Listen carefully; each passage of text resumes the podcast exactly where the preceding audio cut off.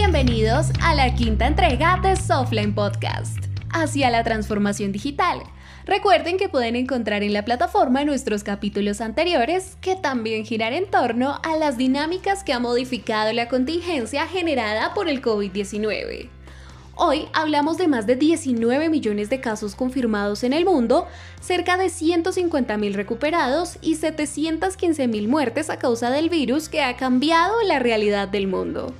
En esta sesión nos centraremos en hablar sobre la equidad de género en la industria de la tecnología, y es que según el portal Geek Girls Latam, menos del 26% de los colaboradores en la industria son mujeres. Pero en América Latina este indicador se reduce todavía más, al 15%.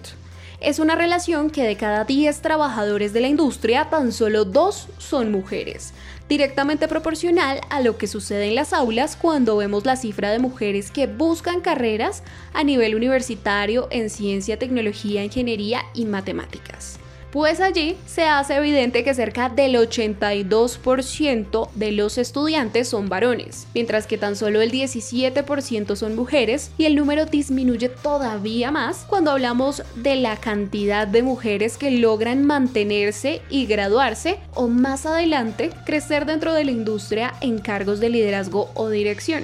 Pero para hablar más a fondo de este tema, nuestra invitada es Isabel Cristina de Ávila Benítez, líder de transformación digital en el sector minero energético de Colombia. Bienvenida y muchas gracias por acompañarnos, Isabel. Muchas gracias a ti, Brenda, y a todo el equipo por haberme invitado. Me parece extraordinario poderle hablar a todos los oyentes de este podcast, no solamente del tema de, de tecnologías de información y comunicaciones, sino que un tema que me apasiona y al cual me he dedicado durante los últimos años, que es a la promoción de la equidad de género en el sector.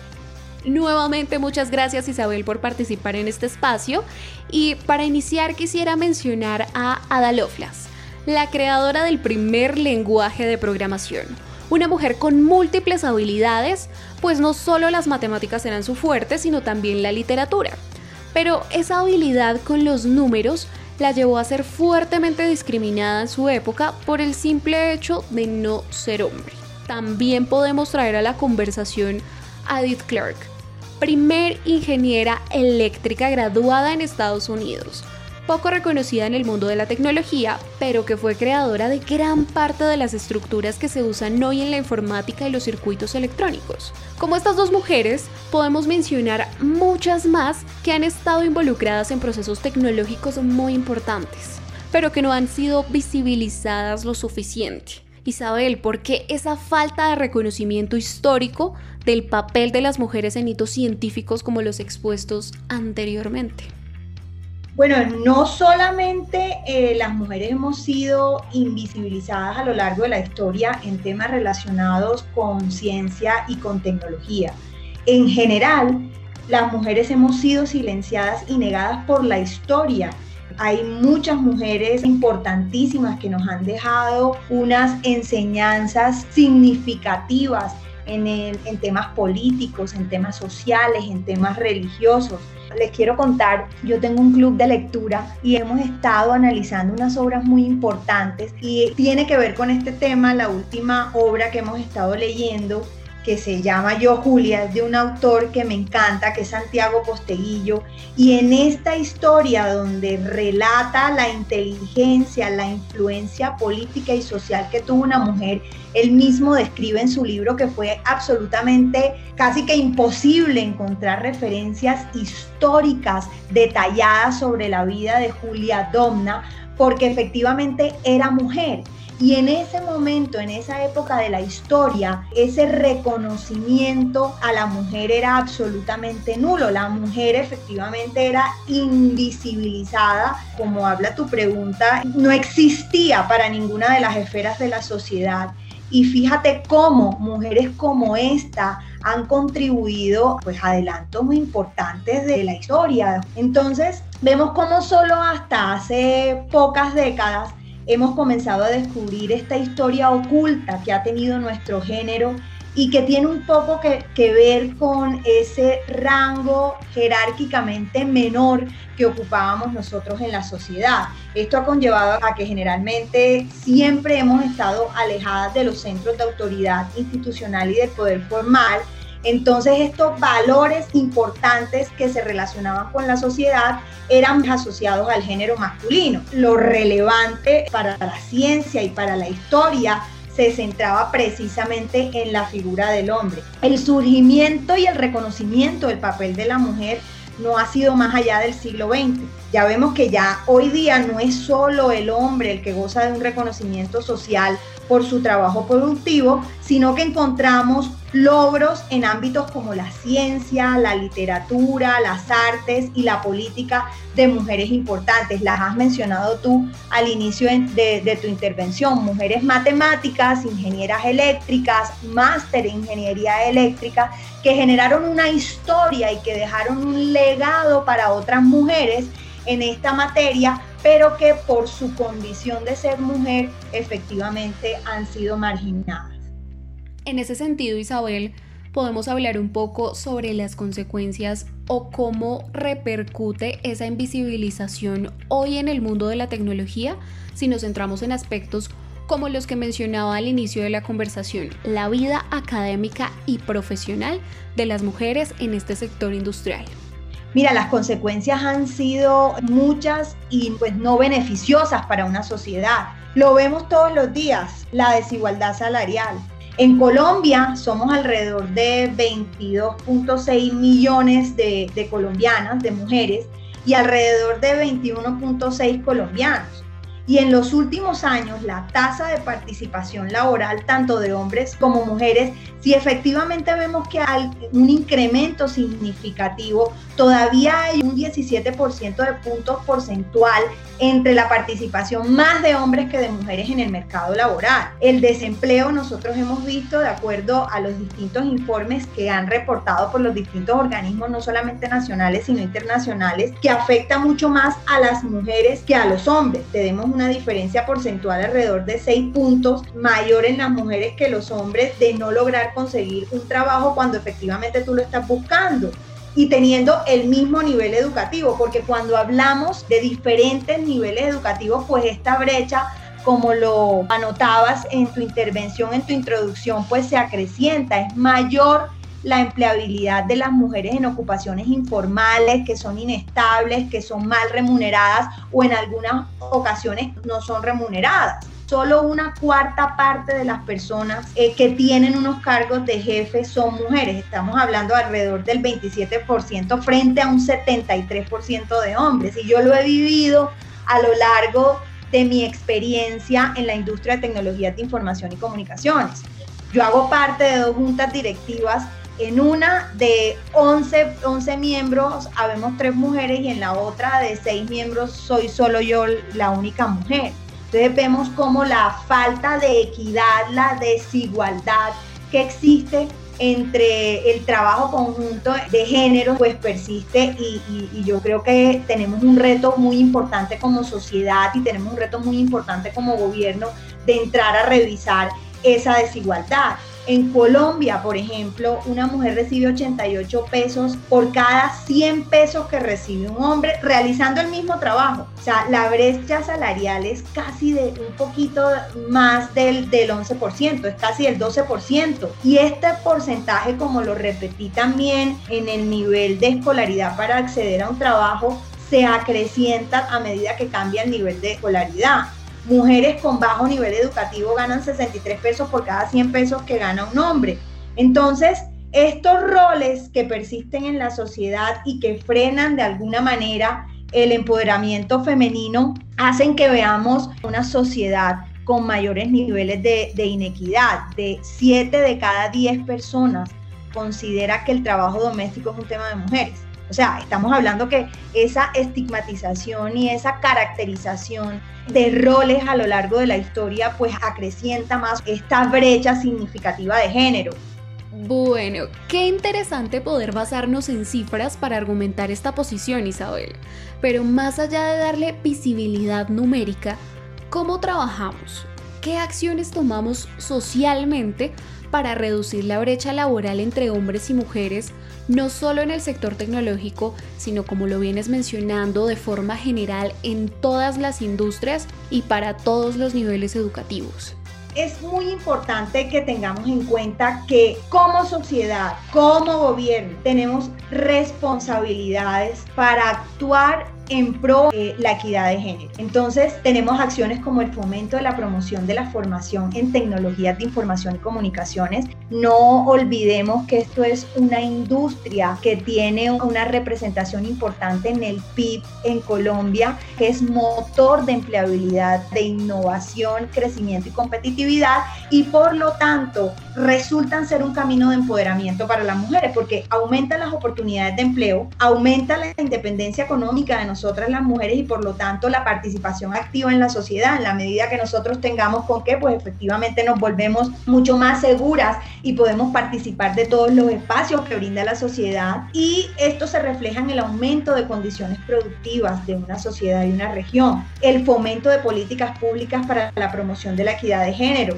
Nosotros tenemos ejemplos muy interesantes en el mundo. Islandia es uno de los países con mayor renta per cápita del mundo. Era el año pasado el segundo país de Europa con la tasa de desempleo más baja. Más del 40% del Parlamento está compuesto por mujeres y este país tiene políticas dirigidas especialmente al fomento de la equidad de género, como por ejemplo eh, hay una ley que prohíbe estrictamente la diferencia de sueldos entre hombres y mujeres con la misma labor. También en las compañías con un número X de empleados se fomenta que el 40% de los cargos administrativos deben ser ocupados por mujeres. Hay otra ley que determina que ambos padres deben cumplir con la licencia de maternidad. Son políticas que yo sé que en principio y para muchos pueden parecer o muy conservadoras, que choca con los objetivos liberales, pero ante estas cifras y ante estas evidencias de una inequidad en la sociedad, pues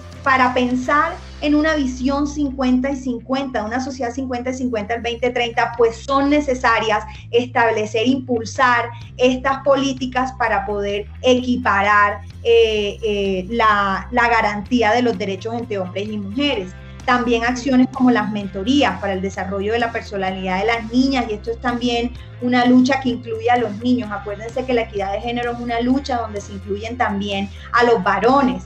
Es primordial la visibilización de figuras femeninas, lo que llamamos el role model, con las que se identifiquen las niñas y las jóvenes y se convenzan de que ellas son capaces de cumplir cualquier meta que se plantee. Y para los niños que aprendan o exterioricen ese respeto a los derechos y a los espacios de las niñas. Claro, esto nos hace pensar en qué es la equidad de género, qué hay más allá de ese equilibrio mencionado, del 50-50, qué significa este concepto. La equidad de género no se refiere solamente al número paritario de hombres y mujeres de una compañía, también se refiere a esos, digamos, estamentos o a esas áreas de dirección y control en donde deben estar las mujeres, no por el hecho de ser mujer, sino porque son capaces, tienen la profesión y la formación para poder actuar como líderes dentro de cualquier área de la compañía. Las campañas y el trabajo social para eliminar los estereotipos, volvemos otra vez a lo mismo, ya lo había mencionado antes. Este establecimiento de roles, de que esto es para la mujer y esto para los hombres, es una limitante en el acceso al mercado laboral, a la equidad de salarios, a la educación de las mujeres, no solamente en la industria de las tecnologías de información, sino en cualquier industria. Bueno, Isabel, muy interesante todo esto que vienes mencionando. Y sé que iniciamos hablando del papel de la mujer en el sector de la tecnología, pero quiero que nos salgamos un poco del hilo conductor de la conversación, porque creo que también es importante hacer énfasis en que nos estamos refiriendo a un sector social privilegiado. Para su fortuna, las mujeres que están hoy ejerciendo esos cargos y las que hemos tenido también acceso a la educación básica y universitaria, somos privilegiadas socialmente en un país como Colombia. Pero creo que no podemos quedarnos sin mencionar a nuestras mujeres en la ruralidad, campesinas, indígenas, las pertenecientes a las negritudes, todas esas mujeres que viven en zonas apartadas del país y también a las que están en la ciudad pero que sus recursos son escasos, a las que no tienen fácil acceso a la educación ni a la tecnología e incluso ni siquiera a la justicia, porque aunque existan leyes, pensemos un poco en que muchas veces la burocracia y la corrupción dificultan que las políticas del Estado se cumplan de manera efectiva. Entonces, ¿cómo hacemos para empoderar a estas mujeres?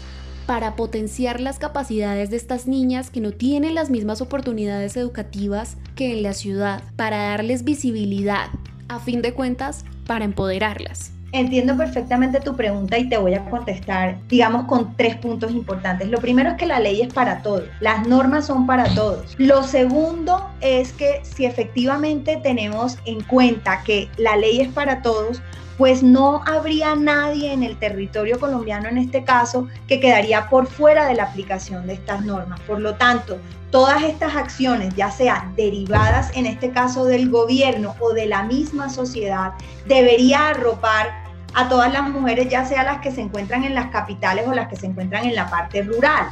Pero ahí va el tercer componente y es el compromiso que tiene la sociedad y el compromiso que tenemos las otras mujeres de apadrinar, de formar y acompañar. Estas mujeres en la parte rural o estas mujeres que no tienen, como dices tú, la capacidad o los espacios o la educación para hacer valer sus derechos y garantizar que efectivamente pueda acceder a los beneficios de una sociedad más equitativa y nosotros presentárselos eh, con este acompañamiento. Mira, yo hago parte de varios grupos de la sociedad que impulsan y promueven acciones en pro de la equidad de género y te pongo varios ejemplos. Un proyecto muy bonito de la Vicepresidencia de la República que habla de apadrina a una alcaldesa de un municipio, obviamente no de la capital. Y nosotros con estos proyectos y políticas con esa alcaldesa lo que estamos es precisamente visibilizando estas acciones o estas propuestas de equidad de género frente a esas mujeres que están en la parte rural y en diferentes sectores de la economía, en la agricultura, en el turismo, en el transporte, en la educación, en el sector trabajo, etcétera. Entonces, fíjate cómo no es solamente el trabajo que haga el gobierno frente a políticas públicas, sino también es el compromiso social de todas las mujeres para acompañar, hacer seguimiento y apadrinar a otra mujer para que en su carrera de empoderamiento y además en su carrera también de promoción hacia una equidad de género pues pueda ser mucho más efectiva porque entiendo perfectamente que no todos tenemos la información a disposición como lo podríamos tener en la ciudad o no todos tenemos los recursos digitales que nos permita acceder en tiempo real a esa información es el deber de la sociedad y es el deber de las otras mujeres acompañar estos procesos.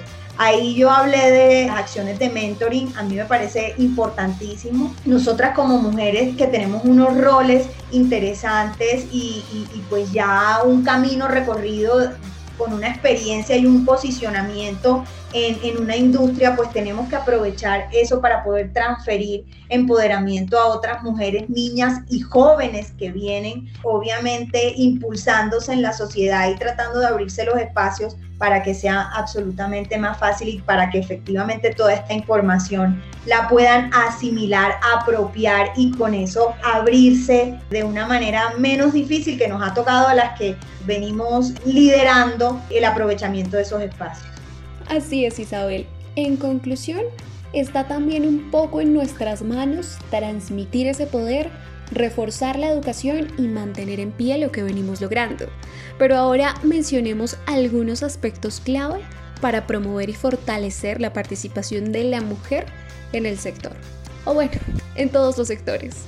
De acuerdo, y lo hemos venido hablando, tú lo mencionaste también en tu intervención, aspectos como el salario, hay que empezar a revisar analizar y acompañar políticas alrededor de la no diferenciación de salario por el tema de género. Si un hombre y una mujer desarrollan el mismo, eh, la misma labor y tienen el mismo nivel de, escolaridad, pues efectivamente tienen derecho a ganar exactamente lo mismo. En los procesos de selección de personal en las organizaciones, esto es muy importante. Hay que empezar a capacitar y concientizar a las áreas de recursos humanos de este proceso de organización, porque es que a, veces las áreas de recursos humanos en esa estigmatización de carreras, roles, de competencias y actividades, pues terminan impactando no de manera beneficiosa, sino de manera perjudicial a la selección de las mujeres en las compañías.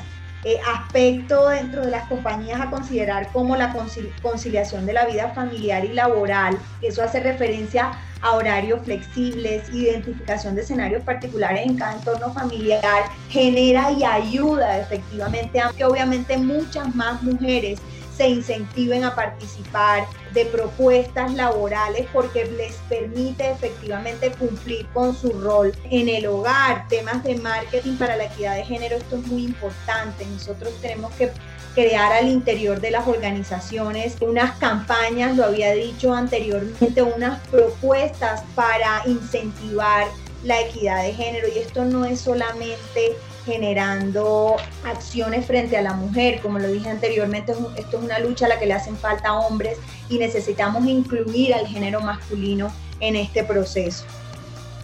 Bien, Isabel, si hablamos del momento que vive el mundo actualmente por la emergencia sanitaria, ¿cómo ha venido afectando el COVID-19 y los cambios en las dinámicas sociales a aumentar o disminuir la participación femenina en la industria de la tecnología?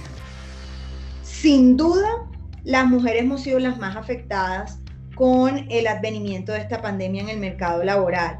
Hay cifras muy interesantes, el 56% de las mujeres que están ocupadas se han visto afectadas frente a un, un poco más del 40% de los hombres que se han visto afectados. Las actividades que se han reactivado, que se han ido reactivando en la medida en que va pasando esta crisis, pues efectivamente son actividades que están relacionadas con un porcentaje alto de cuota masculina. Las mujeres pues han estado rezagadas en esta reactivación de la economía. Eh, hay unas cifras del Seminario de Economía Feminista y su importancia en los tiempos de crisis que establece que la carga laboral entre actividades remunerada y no remunerada se triplicó para el género femenino. Cuando hablamos de actividades no remuneradas, me estoy refiriendo a la economía del cuidado del hogar, entre las labores de la casa, la alimentación, la desinfección del mercado, el cuidado de los niños, eh, más las mujeres que tienen una actividad laboral remunerada, pues nos hemos visto en una avalancha de carga laboral que efectivamente no está relacionada, no está equilibrada frente a la carga que tienen los hombres entre actividades remuneradas y no remuneradas. Hay diferentes estudios que nos han mostrado que se acentuó la brecha de género con eh, el advenimiento del COVID-19, o sea, el porcentaje de hombres y mujeres eh, que perdieron el trabajo a causa de la pandemia, el 53.7% de hombres se está dedicando a otras actividades frente al 77.5% de las mujeres que se dedicaron al hogar sin remuneración y solo el 18% de estas que perdieron, eh, de este porcentaje que perdió el trabajo, pues se fue a otras actividades. Vemos cómo las mujeres volvemos a quedar rezagadas eh, nuevamente e impactadas por, por, esta, por esta crisis de la economía y por esta crisis generada en todos los aspectos por la pandemia. Isabel, ahora hablemos de cómo será el mundo cuando pase la emergencia. Habrá un nuevo normal, todo volverá a ser como lo conocíamos. ¿Qué enseñanza nos va a quedar de todo lo que está sucediendo en el momento? Bueno, lo, lo bueno desde, mi punto de vista como mujer en las tecnologías de información y comunicaciones es que esta crisis lo que generó fue una aceleración de la digitalización de los comportamientos de los seres humanos en todas sus esferas y en todos sus contextos.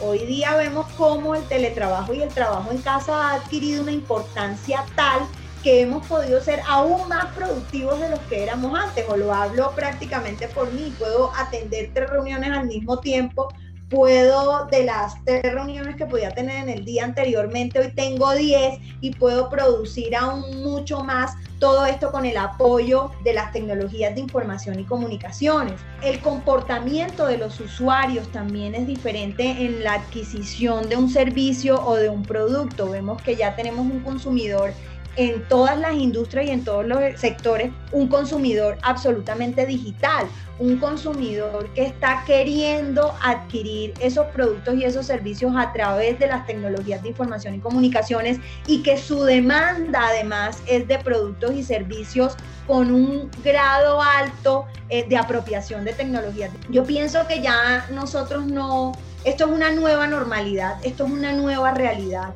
y tanto las empresas como la sociedad, como los gobiernos, tenemos que empezar a asumirlos y a plantearnos unos retos a partir de esta nueva visión del mercado y de esta nueva economía digital.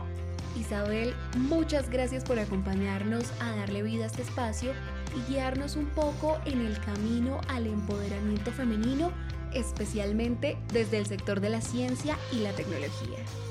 Muchísimas gracias Brenda, fue un placer para mí haber podido compartir eh, todas estas experiencias. Me hubiera gustado pues contar muchas y muchas cosas más se le van olvidando en la medida en que te voy contando sobre tantas cosas. Tendremos más espacios porque esto es un tema al que le hace falta mucho contenido, mucha difusión y es un tema en el que nosotras mismas mujeres tenemos que trabajar y afianzar para poder llegar efectivamente a una sociedad 50-50.